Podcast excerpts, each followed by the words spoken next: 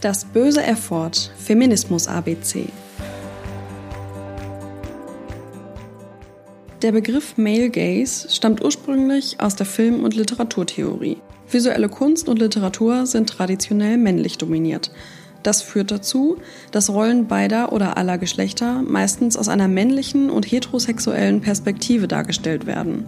Und zwar sehr häufig als Objekt sexueller Begierde und selten als ernst genommene Person mit einem komplexen Charakter.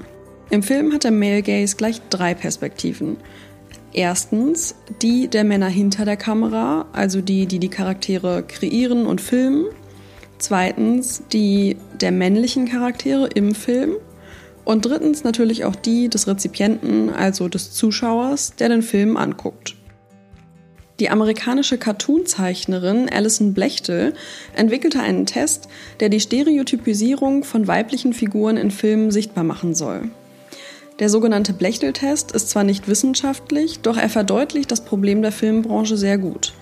Denn durch ein paar Fragen lässt sich feststellen, ob eigenständige weibliche Figuren in einem Film oder einer Serie vorkommen. Ich möchte euch an dieser Stelle einfach mal dazu auffordern, bei dem nächsten Film, den ihr schaut, den Test selber zu machen. Es kann auch eine Serie sein, die ihr guckt. Dafür müsst ihr einfach nur drei Fragen mit Ja oder Nein beantworten. Nämlich erstens, gibt es mindestens zwei Frauenrollen?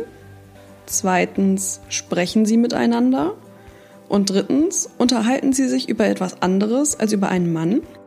Nur wenn alle drei Fragen mit Ja beantwortet werden können, hat ein Film den Test bestanden.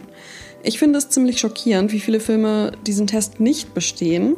Natürlich gibt es Filme, die aufgrund der Handlung besonders viele männliche Rollen haben und auch viele Filme, die sehr viele weibliche Rollen haben.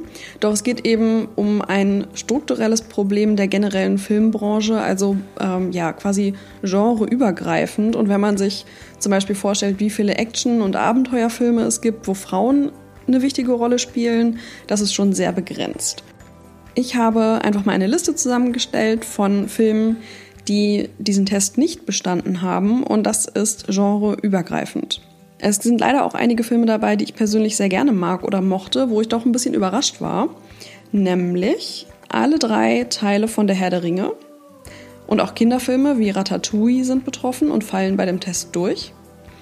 Genauso wie Slumdog Millionär, Avatar, The Social Network, The Imitation Game, The Grand Budapest Hotel, La La Land und auch der letzte Teil von Harry Potter, wo ich persönlich ziemlich geschockt war, denn ich mag Harry Potter sehr gerne und wer die Filme und Bücher kennt, weiß auch, dass es da sehr viele gute weibliche Charaktere gibt, die durchaus ja eine wichtige Rolle spielen.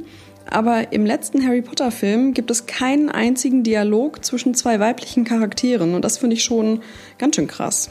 Ihr merkt, ich könnte gefühlt stundenlang über dieses Thema Male Gaze sprechen. Aber als letzte Bemerkung für diese Folge ähm, wollte ich noch sagen, dass im Feminismus heutzutage der Male Gaze eben nicht mehr nur in Bezug auf Filme verwendet wird, sondern generell die männliche Sichtweise und Darstellung von Dingen betrifft.